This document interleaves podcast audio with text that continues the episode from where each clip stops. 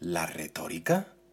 Esa no necesita saber la verdad de las cosas, sino disponer de un mecanismo de persuasión, de modo que a los que no saben les dé la impresión de saber más que los que saben.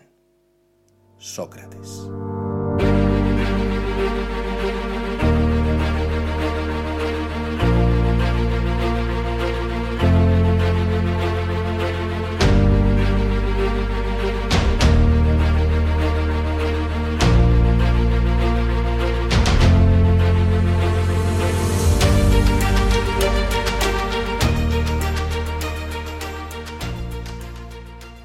Saludos, soy Paco Seoane y os doy la bienvenida a Comunicación y Política, el podcast mensual de ACOP, la Asociación de Comunicación Política.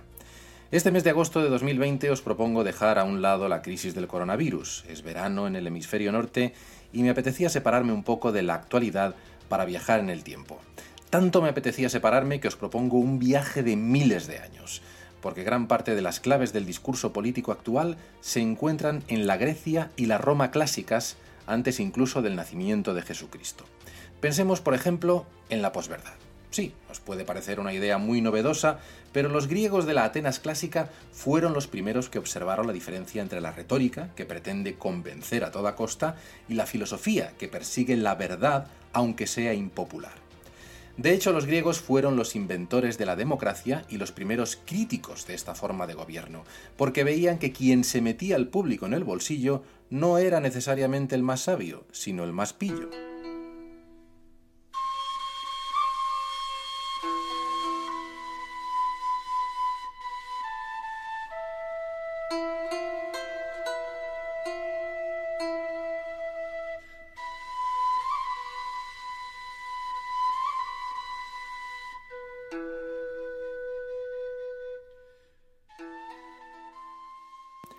La democracia de los griegos era muy diferente a la nuestra. Era una democracia de escala muy pequeña, las ciudades-estado siendo Atenas la más importante de todas ellas.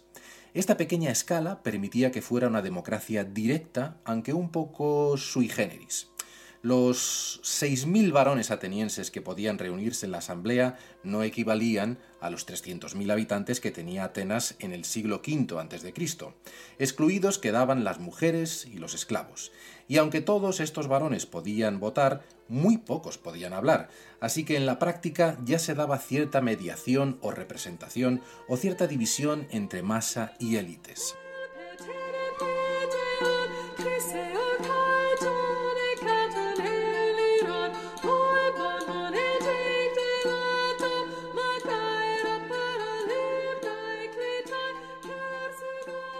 Quien marcaba la agenda de los temas a tratar era el Consejo de los 500, formado por ciudadanos elegidos por sorteo. He aquí otra diferencia con nuestro sistema actual. Uno no se metía en política porque quisiera, sino porque le tocaba por sorteo. Algo así como las mesas electorales o los jurados populares en los que casi nadie quiere participar.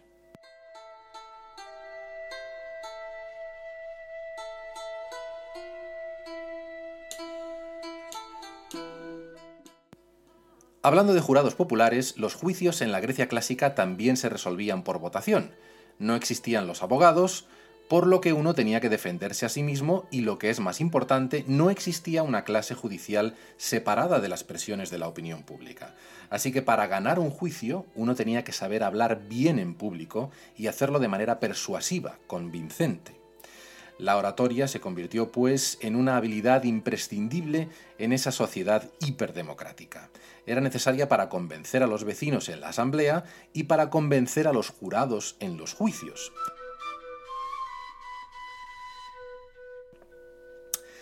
Es en este punto donde empiezan a cobrar una importancia fundamental los redactores profesionales de discursos, los logógrafos. Si estabas encausado en un juicio, lo mejor que podías hacer era recurrir a un sofista, una especie de profesor ambulante experto en retórica. Le contabas tu problema y él te preparaba un discurso que tú debías memorizar. Los sofistas se entrenaban en lo que se conoce como la práctica del disoi logoi, el saber defender dos puntos de vista contrarios sobre un mismo problema. Es decir, se entrenaban para defender las posiciones a favor y en contra de una proposición, como se hace hoy en las ligas de debate en institutos y universidades. esta habilidad para defender una cosa y su contraria les granjeó fama de hipócritas. La víctima más famosa de este régimen de opinión fue un sofista llamado Sócrates. Su filosofía tenía mucho de retórica porque su método de razonamiento era la dialéctica.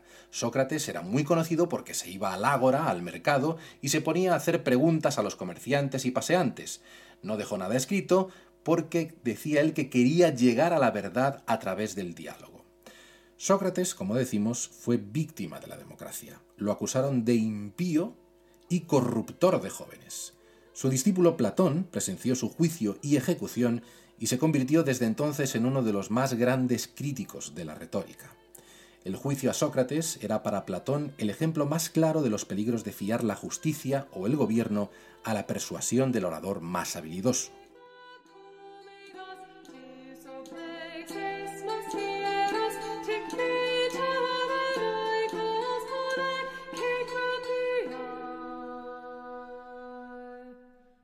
Platón tuvo como discípulo a otro conocido filósofo, Aristóteles, que es el autor del primer manual de retórica de la historia. Aristóteles siguió con atención a los oradores en la asamblea y en los juicios y codificó las tres grandes armas con las que puede contar un orador. Su autoridad o credibilidad para hablar sobre el tema en cuestión, el ethos, sus argumentos racionales, el logos, y sus apelaciones a la emoción, sus guiños humorísticos o la teatralización de la indignación, el pathos. Quizá el político y orador más célebre que pudo observar Aristóteles fue Demóstenes, el autor de una serie de discursos ante la Asamblea conocidos como las Filípicas. Se les conoce así porque son una serie de admoniciones a la Asamblea para que Atenas se una a sus ciudades-estado vecinas y hagan juntas frente a las ambiciones imperiales del rey Filipo de Macedonia.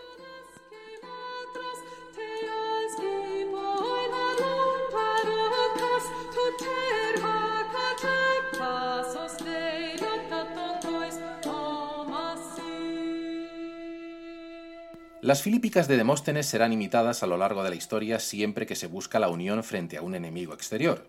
Así encontraremos versiones de las filípicas para combatir las invasiones napoleónicas o para defender la independencia de América.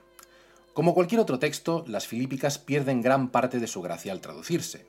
La cadencia y las rimas del griego clásico se pierden. Vamos a escuchar de todas formas un breve fragmento de la primera filípica en la que Demóstenes hace una serie de preguntas retóricas e incluso simula una conversación a varias voces, imitando los diálogos teatrales que tanto gustaban a los griegos.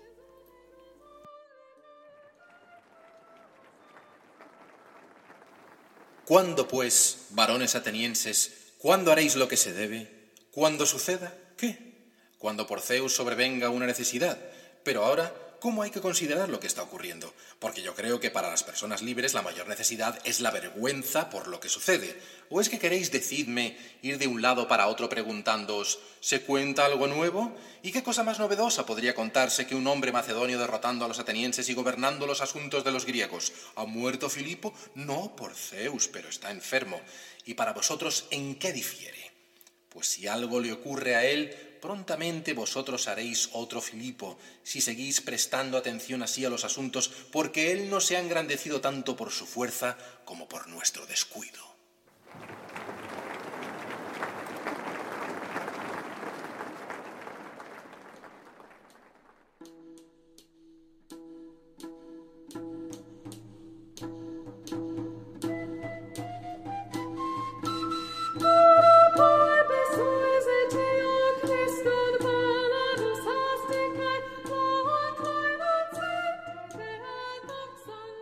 Demóstenes consiguió azuzar a los varones atenienses contra Filipo, pero el macedonio fue el que ganó.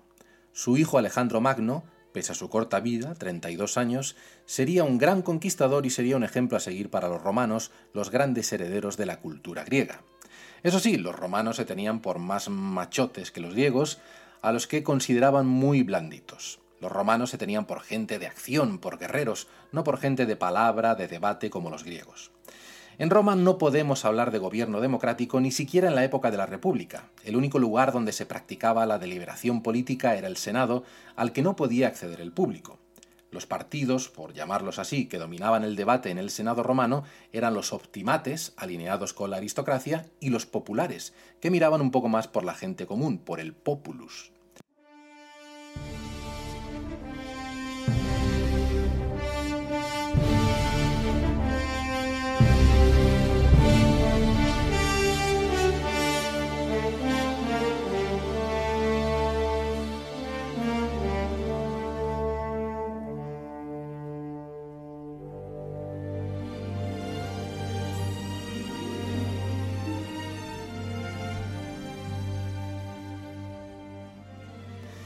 Equivalente a Demóstenes en la Roma antigua fue Marco Tulio Cicerón.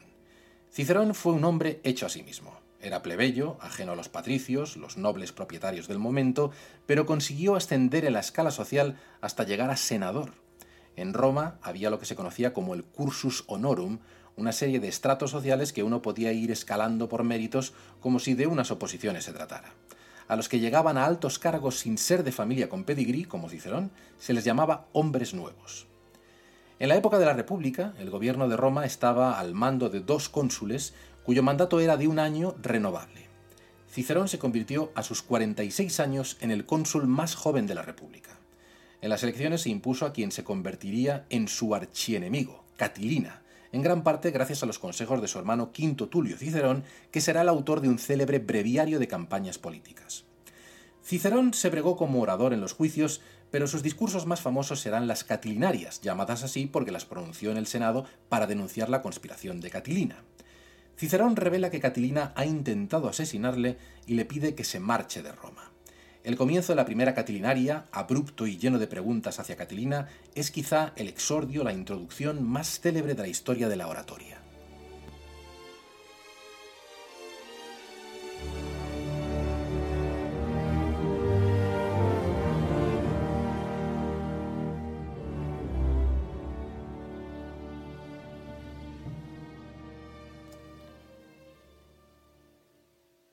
¿Hasta cuándo vas a estar abusando, Catilina, de nuestra paciencia?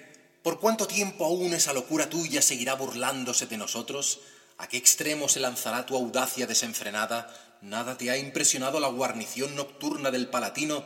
¿Nada las patrullas de la ciudad? ¿Nada el temor del pueblo? ¿Nada la concentración de todos los ciudadanos de bien? ¿Nada la protección extrema de este lugar elegido para reunir el Senado? ¿Nada la expresión de los rostros de los presentes? ¿No te das cuenta de que tus planes están al descubierto? ¿No ves que tu conjura, al ser conocida por todos estos, está ya abocada al fracaso? ¿Quién de nosotros crees tú que puede ignorar lo que has hecho esta noche pasada y la anterior? ¿Dónde has estado? ¿Con quién estás reunido? ¿Y qué decisión has tomado?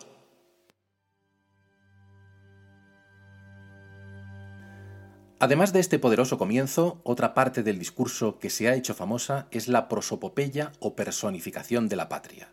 Cicerón hace hablar a la patria a la mismísima República.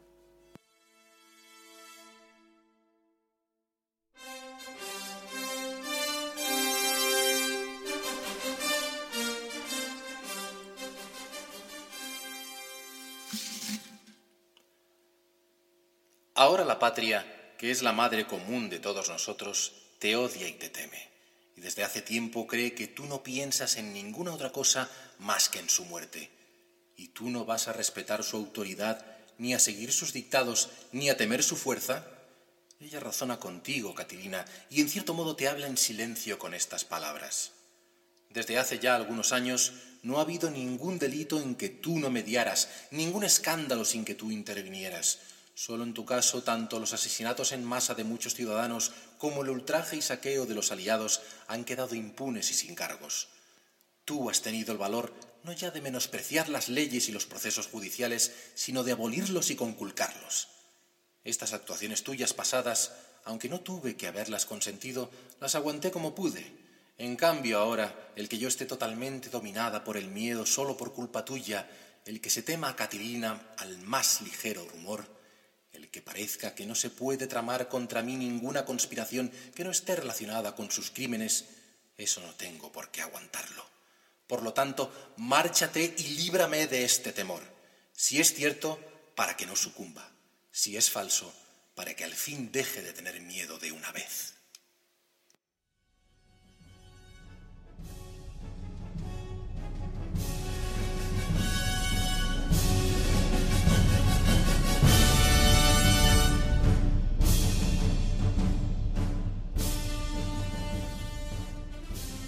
La muerte de Cicerón será mucho más trágica que la de Sócrates. Cicerón se había ganado a pulso la enemistad de Marco Antonio, a quien había dedicado otra serie de discursos críticos conocidos como Filípicas, que Cicerón tituló así en honor a su admirado Demóstenes. El caso es que Cicerón fue capturado y decapitado. Fulvia, la esposa de Marco Antonio, le tenía tanta manía que sacó la lengua de la cabeza decapitada de Cicerón y le clavó las agujas con las que sujetaba su pelo. la escena es muy gore y ha quedado plasmada en pinturas, grabados y esculturas. Googleadla, ya veréis. Cicerón no solo ha pasado a la historia por sus discursos, sino por sus manuales de oratoria. Con solo 17 años escribió De Inventione, el primer gran tratado de retórica en latín. A su hermano Quinto le dedicó De Oratore, otro manual de oratoria que discurre en un simposio ficticio en la villa de Lucio Craso, un cónsul republicano que fue uno de los mejores oradores de su época, según el propio Cicerón. Pero si hablamos de grandes teóricos de la oratoria romana, no podemos dejar de lado a un gran autor nacido en Calagurrus, la actual Calahorra, es decir, en La Rioja. Hablamos de Quintiliano, el gran continuador de Cicerón, autor de una especie de enciclopedia de la oratoria de 12 volúmenes titulada Instituto Oratoria. Ahí lo tenéis todo. La tradición de Aristóteles, las partes de un discurso, incluso los aspectos éticos de la retórica, porque para Quintiliano un orador debería ser ante todo un buen hombre. Y hablando de Quintiliano, permitidme que os cuente una anécdota relacionada con este ilustre calagurritano. Cuando doy clases de oratoria en la universidad, la parte práctica consiste en pronunciar discursos o participar en debates. Y para animar a los estudiantes establezco un premio al mejor orador u oradora que es votado por los propios estudiantes. El premio consiste Mm, vais a alucinar, en un bote de pimientos del piquillo, eso sí, pimientos del piquillo de Calahorra, la ciudad natal de Quintiliano. Y así, con esta referencia humorística a los pimientos del piquillo, que por cierto los podéis rellenar y hacer al horno con casi cualquier cosa, terminamos nuestro viaje en el tiempo a los orígenes del arte de hablar en público.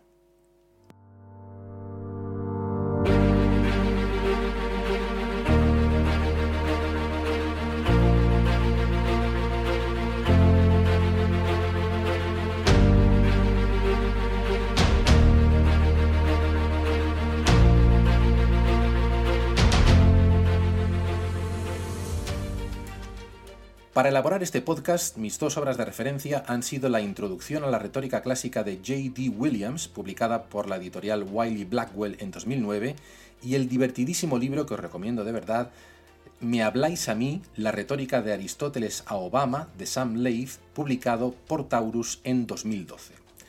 El texto de la dramatización de la primera filípica de Demóstenes lo saqué de una edición crítica de Felipe Hernández Muñoz sobre los discursos ante la Asamblea de Demóstenes, publicada por Acal en 2008.